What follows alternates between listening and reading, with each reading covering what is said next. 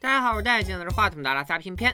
假设有这样一个游戏，你需要做的只是和另外四百多个人玩六场像拔河呀、一二三木头人啊之类的儿童游戏，获胜者将独享四百五十六亿奖金，和相信九成九的人都会选择参加。可如果失败的代价是你的生命呢？今天我就要带大家看的是由熔炉的导演黄东赫执导、青龙影帝李正宰主演的逃杀闯关类悬疑惊悚剧《鱿鱼游戏》。又名这剧咋这么像成神人所言？又有名我大看孔刘到底磕上了个啥？我们的男主小白原本是韩国第一黑恶势力金门集团的总裁，大哥丁青死后，小白便心灰意冷，无心奋斗，抛弃了奋斗了大半辈子的事业，回到家里专心啃老。小白和年迈的母亲住在一起。三年前，他和老婆离婚，唯一的女儿英子也被判给了前妻。父女俩只有在女儿生日当天才能见面。人生已经很不幸了，可小白偏偏是个赌狗，赌狗赌狗，赌到最后一无所有。小白欠了一屁股高利贷赌债，靠的代价勉强偿还利息，至于本金，那是想都不敢想。身上穷的叮当响，原来给女儿买生日礼物的钱都得从老妈手里抢。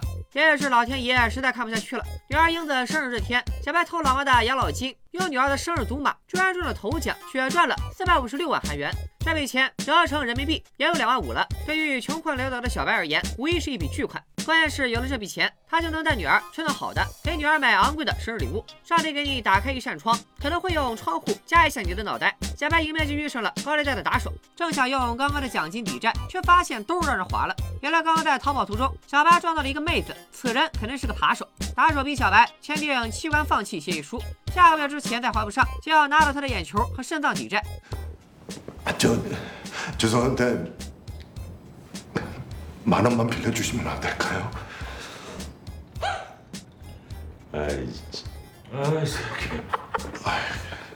小白这点钱只够带女儿去路边摊，但他许诺明年一定陪女儿过一个更好的生日。英子听完却欲言又止。欢乐的时光总是短暂，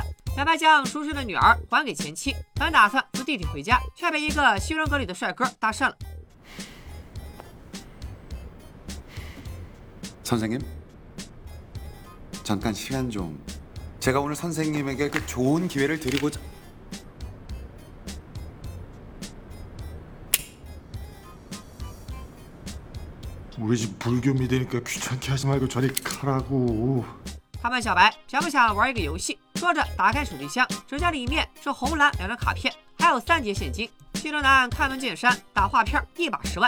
可能有些年纪比较小的观众没见过这种游戏，我老家那叫拍卡，只要用自己的卡把对方的卡拍翻过来，就能收掉对方的卡。以前都是自己用纸叠，后来就用小虎队和小浣熊出的旋风卡。当年我在青岛市城阳街道赛区横扫千军，未逢敌手，人送外号“海边的卡夫卡”。这来自身渡河的小白想都没想就答应了下来，谁料第一局就惨败，见小白没钱偿还，西装男也不气恼，表示可以用身体来抵债。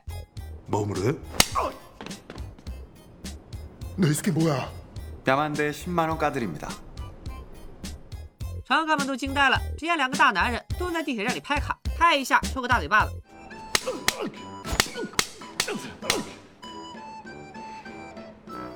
小白都快被抽成小红了。他侥幸赢了一局，心想报仇雪恨的时候终于到了。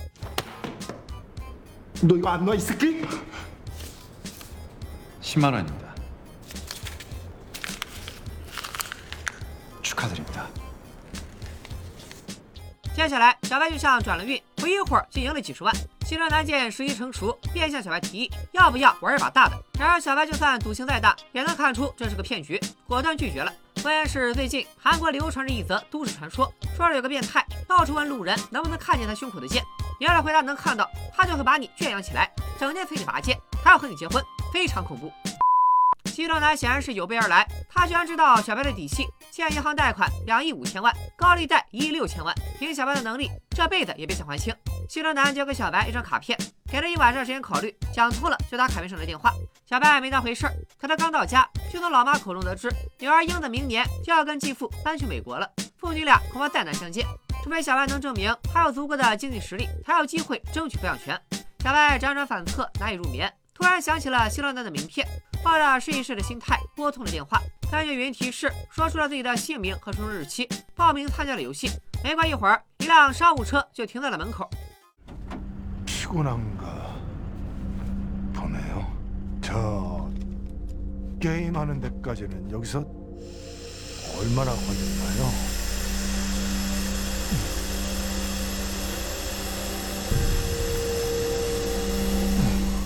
不知道过去多久，在悦耳的交响乐中，小白醒了，发现周围有几百号人，都被换上了吴京同款运动服。他们都是参加游戏的玩家，一共有四百五十六名，而小白的编号正是四百五十六。还记得小白赌马的奖金吧？也是四百五十六万。不知道这里头有什么阴谋，玩家们的一举一动都在一群红兜帽神秘人的监视之下。为首的是个戴黑面具的神秘人，就叫他面具男吧。小白发现玩家们不光性别和人种各异，甚至年龄差距极大。编号零零一的老人看着都快入土了。며느리가차려주는따순밥드시고따뜻한아랫목에서손주들재롱떠는거보면서등이랑지지고계시지 아이 그러는 자네 부모님은 며느리가 차려준 따순 밥 드시고 사시나? 老人身患脑瘤，没剩几天好活了，索性来这儿大干一场。就叫他王大爷吧。此时编号幺零幺的纹身男和编号零零七的小爱打了起来。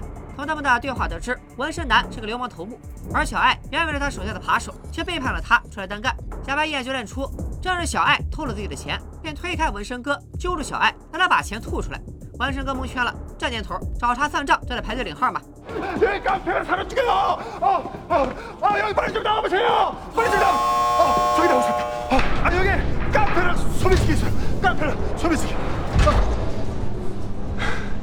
看他们的面罩，又是圆圈，又是方块，又是三角的。破案了，主办方是索尼。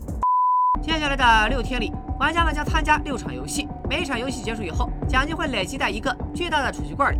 最终获胜者可以独享里面的全部奖金。在场所有人全都欠下了难以偿还的债务，站在人生的悬崖边缘。眼前的游戏是他们逆风翻盘的唯一机会。游戏只有三条规则：第一，玩家不能任意中断游戏；第二，拒绝这个游戏即被视为淘汰；第三，超过一半参与者同意才可以中断游戏。这三条规则将贯穿始终。小白想到天文数字的债务、自己狗屎一样的人生和即将远去的女儿，咬咬牙，在同意书上签下了自己的名字，并且登记拍照。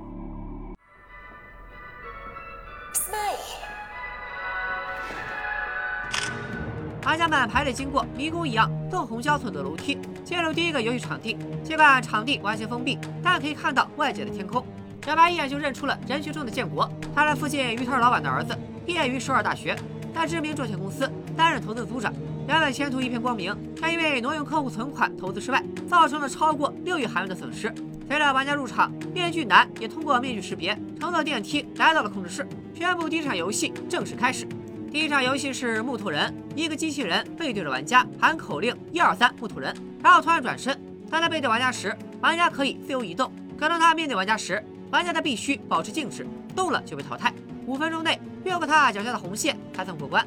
这下大家都放心了，原来就是小孩玩的游戏，能有多难？还能出人命不成？随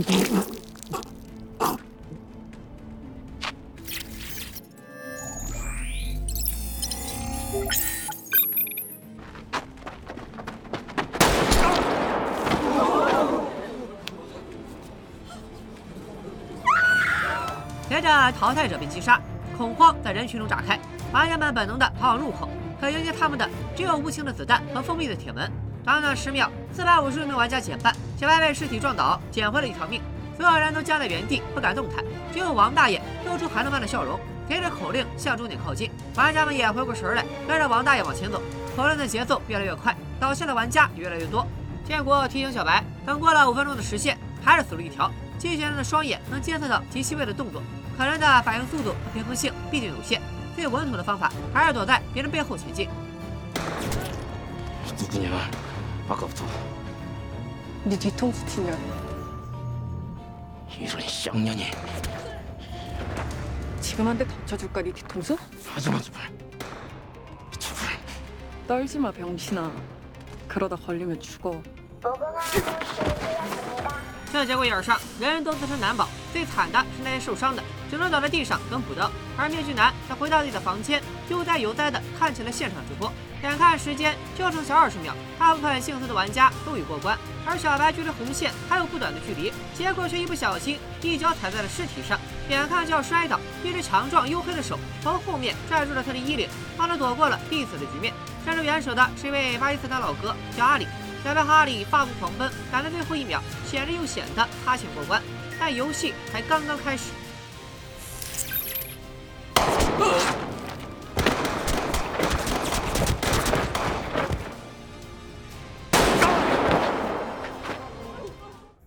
游戏宣告结束，被淘汰者即便还没死透，都被打包成礼物推进焚尸炉，而幸存者们则在昏暗的宿舍里瑟瑟发抖。小白正向建国和阿里道谢，灯光突然大亮，红灯棒们鱼贯而入，宣布第一轮游戏结果：四百五十六名玩家只剩下二百零一人，超过半数玩家都死在了刚刚的屠杀之中。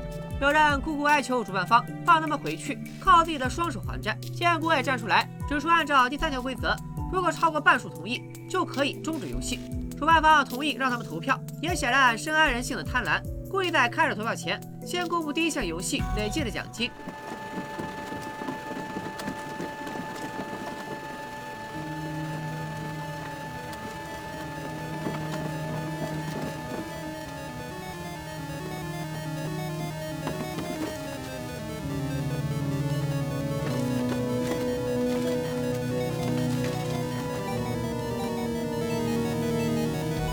第一轮淘汰了二百五十五人，每人奖金一亿韩元。现在奖池里已经有了二百五十五亿，而最终的获胜者将独享四百五十六亿韩元，折合人民币二点五亿，四舍五入就是二点三爽。要是玩家们选择放弃，刚刚就白玩了，二百五十五亿就会平均分给淘汰者的家属。投票开始，玩家按照编号倒序进行，编号四五六的小白，这种时候第一个人的意见往往会对整体产生巨大的影响。小白犹豫再三，还是选择终止游戏。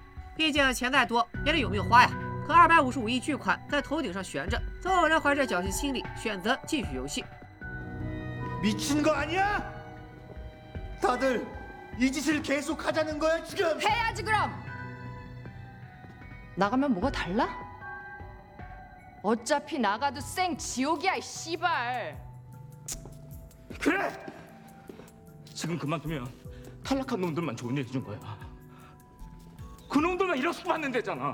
게임을 이긴 거 우린데. 그게 말이 돼? 我们注意几个主要角色的投票：建国和小爱选择继续游戏，小白、阿里和纹身哥选择终止游戏。最后票数居然打平了，决定命运的一票掌握在了零零一号王大爷手里。小白心里一紧，对于身患脑瘤的王大爷而言，死亡根本不值一提。刚刚的游戏环节也是他玩的最尽兴，这下恐怕凶多吉少了。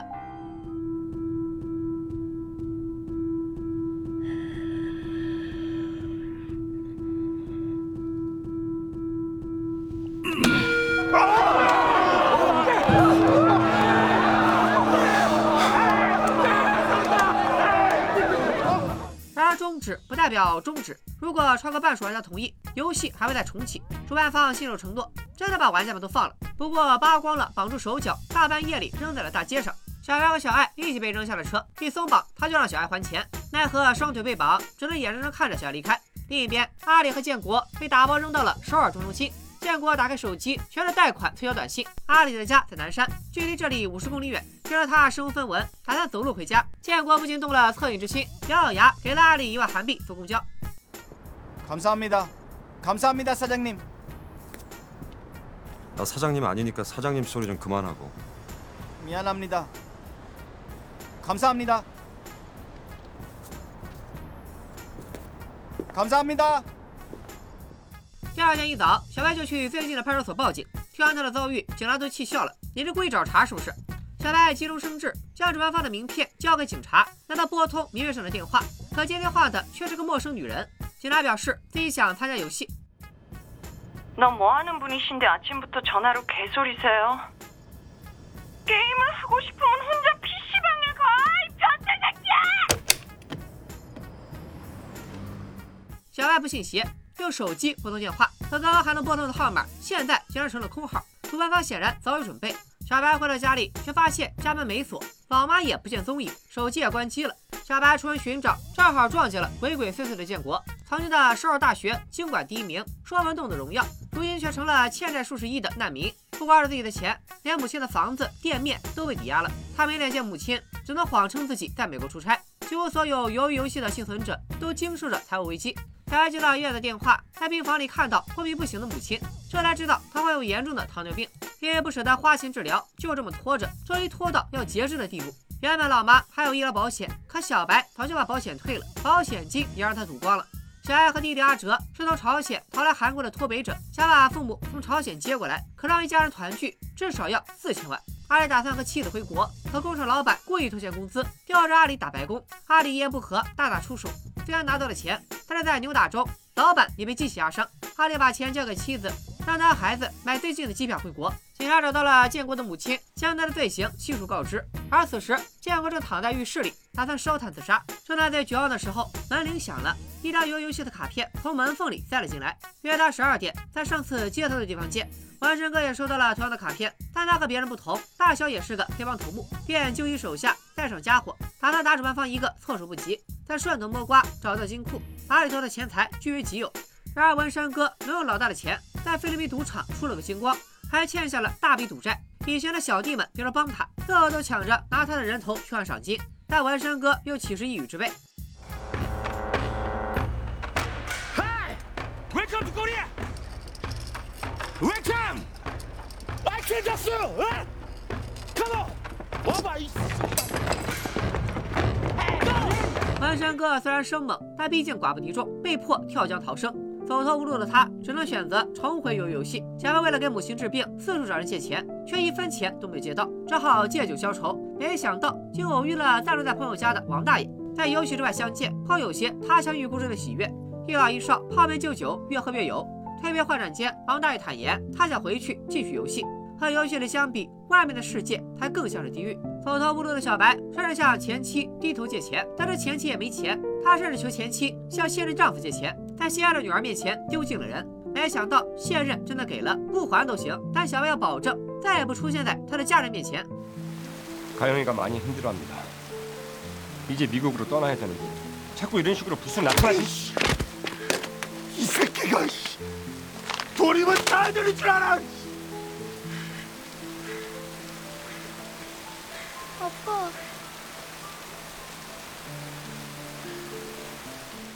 雨很大，比天蝎和晴天动物那天还大。小白像一条丧家犬，只想找个地方独自静静，却在家门口被警察拦住。警察名叫帅帅，他哥哥几年前失踪。帅帅到出租屋寻找线索，发现了一个奇怪的盒子，造型和游戏主办方包裹尸体的棺材完全一致。盒子里只有一张名片，帅帅总觉得图案似曾相识。原来白天小白报警的时候，帅帅也在现场。小白口中荒诞不经的故事，他也听了个七七八八。他哥哥这张卡片和小白那张一模一样。不管小白说的是不是真的，他肯定和自己哥哥的失踪有关。帅帅通过警员查到了小白的住址，来打听哥哥的下落。但小白现在的处境哪有闲心帮别人？只说自己报警都是喝醉了说的醉话，打发走了帅帅。这夜，建国、王大爷、纹身哥、小艾、阿里还有小白，玩家们分别来到各自的地点，决定重返游游戏。没成想，这波返场带回了两个不安定因素：一是小艾，他事先憋住一口气，没受催眠迷雾的影响；二是帅帅。为了找到哥哥，他跟踪主办方的车，一直跟到了港口。几十辆商务车排着队开进渡轮，帅帅赶紧带着枪掉在了最后一辆车的底盘下。红灯慢慢下车清点人数，帅帅趁机钻进车里，佯装昏迷中的玩家。未成想，主办方事先在玩家们体内输入编码，扫到帅帅时，愣是啥也没扫出来。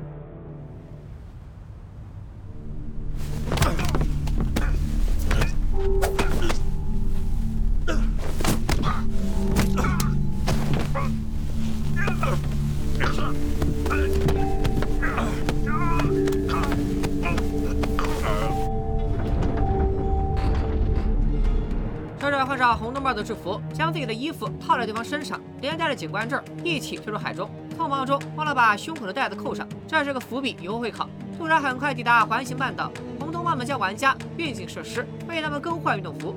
小爱假装昏迷，在红灯帽给他换衣服的时候，将指甲刀塞进了对方的袋子。等换完运动服再拿回来，一道操作行云流水。过了一会儿，玩家们纷纷苏醒，回来继续游戏的人足足有一百八十七个，累计奖金高达二百六十九亿。那些没回来的人也都在主办方的监视之下。为了提高生还几率，建国、阿里、小白和王大爷四人组成了互助小组。纹身哥那边也纠集了一群牛鬼蛇神，还想拉小爱入伙，毫无意外被拒绝了。以小爱对他的了解，和他组队只会死得更快。用餐期间，小爱团队猜测接下来的游戏多半也是儿童游戏的变体，规则不会太复杂，即便是巴基斯坦长大的阿里也能快速上手。另一边，帅帅混进员工宿舍，他发现红灯帽的行动也不自由，他们的一举一动都在某人的监视之下。直到熄灯以后，帅帅才敢掏出手机。不出所料，手机没信号，帅帅只好把看到的东西都写在记事本里，在隔壁的咳嗽声中入眠。帅帅这边好歹有独立卫浴，玩家那边就惨了，偌大个宿舍连厕所都没有，老八在这儿能活憋死。投票时叫的最凶的大姐，就叫她大波浪吧。大半夜叫着要去厕所，其实是烟瘾犯了，他把香烟藏在体内，偷偷带了进来。我说你既然带了，能不能带点有用的？偏偏人家小爱这不就用折叠刀打开了通风管道？大波浪倒是也没闲着，卖力给小爱打掩护。快，又一排吧。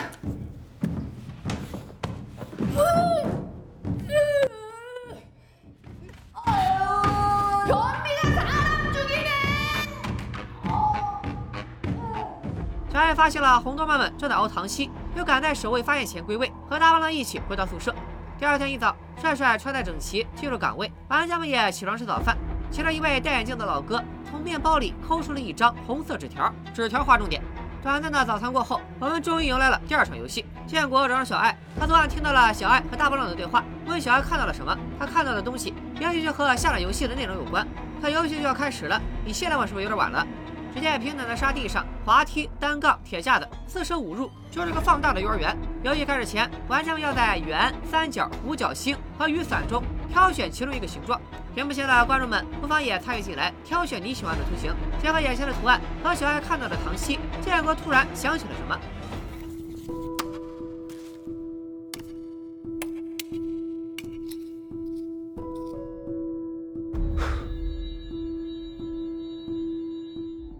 却没有把真相告诉队友们，而是让他们分散投资，每人选不同的图案，然后自己抢先选择了三角。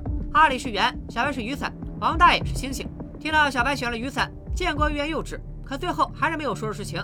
他看向小白的眼神，就像要和遗体告别。根据他们选择的图案，玩家们排成四队，每人拿到一个盘子，盘子里是一根针和印有他们所选图案的糖稀。游戏目标是在十分钟内用那根针完整的取出其中的图案，其中最难的就是雨伞。因为雨伞图案最复杂，伞柄细长，一不小心就会折断。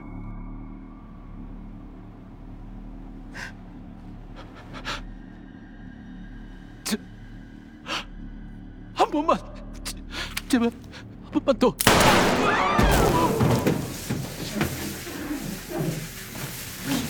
玩家们接二连三遭到淘汰，每多开一枪，玩家们的心理压力就更重一分。之前抠出纸条的老哥，原来是有内鬼帮助，提前透了题，所以他也选了最简单的三角形，很快完成考验。别看就能活很久，就叫他阿伟吧。场地里可谓八仙过海，各显神通。有的人精业刻画，有的人则找到了捷径。例如大波浪，他趁守卫不注意，用打火机加了针头，再顺着图案刻画，靠高温轻易融化边界的糖，很快完成了任务。为了向纹身哥示好，大波浪还把打火机扔给了他，助他渡过难关。眼看时间还剩不到三分钟，小白的雨伞还扣了不到一半。看着被汗水打湿的糖，小白灵光一闪，糖会被水融化，图案的接点处较薄，从背面接触到水，边界会率先融化，到时候图案不就自己掉下来了吗？想到这里，小白立刻卖力的开始舔糖稀的背面，众人见状也纷纷效仿。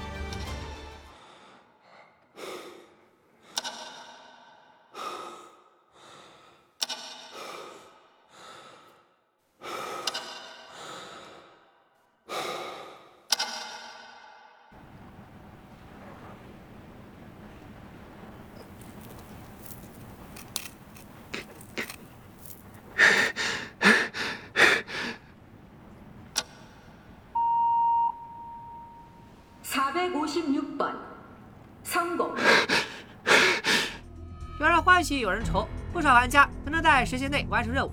有人率先发难，抢枪挟持地位较高的正方形守卫，逼守卫摘下面具。可万没想到，面具下竟然是一张稚嫩的脸。 너같이어린놈이왜이렇게된거야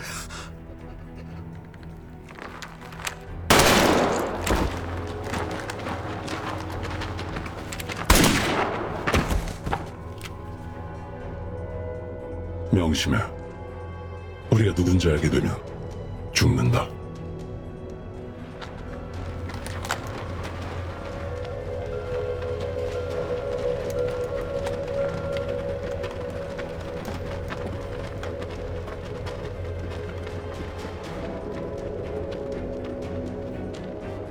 번 끝날 때까지 여기서 대기해. 뭘 착각했는지 그때 들어보지.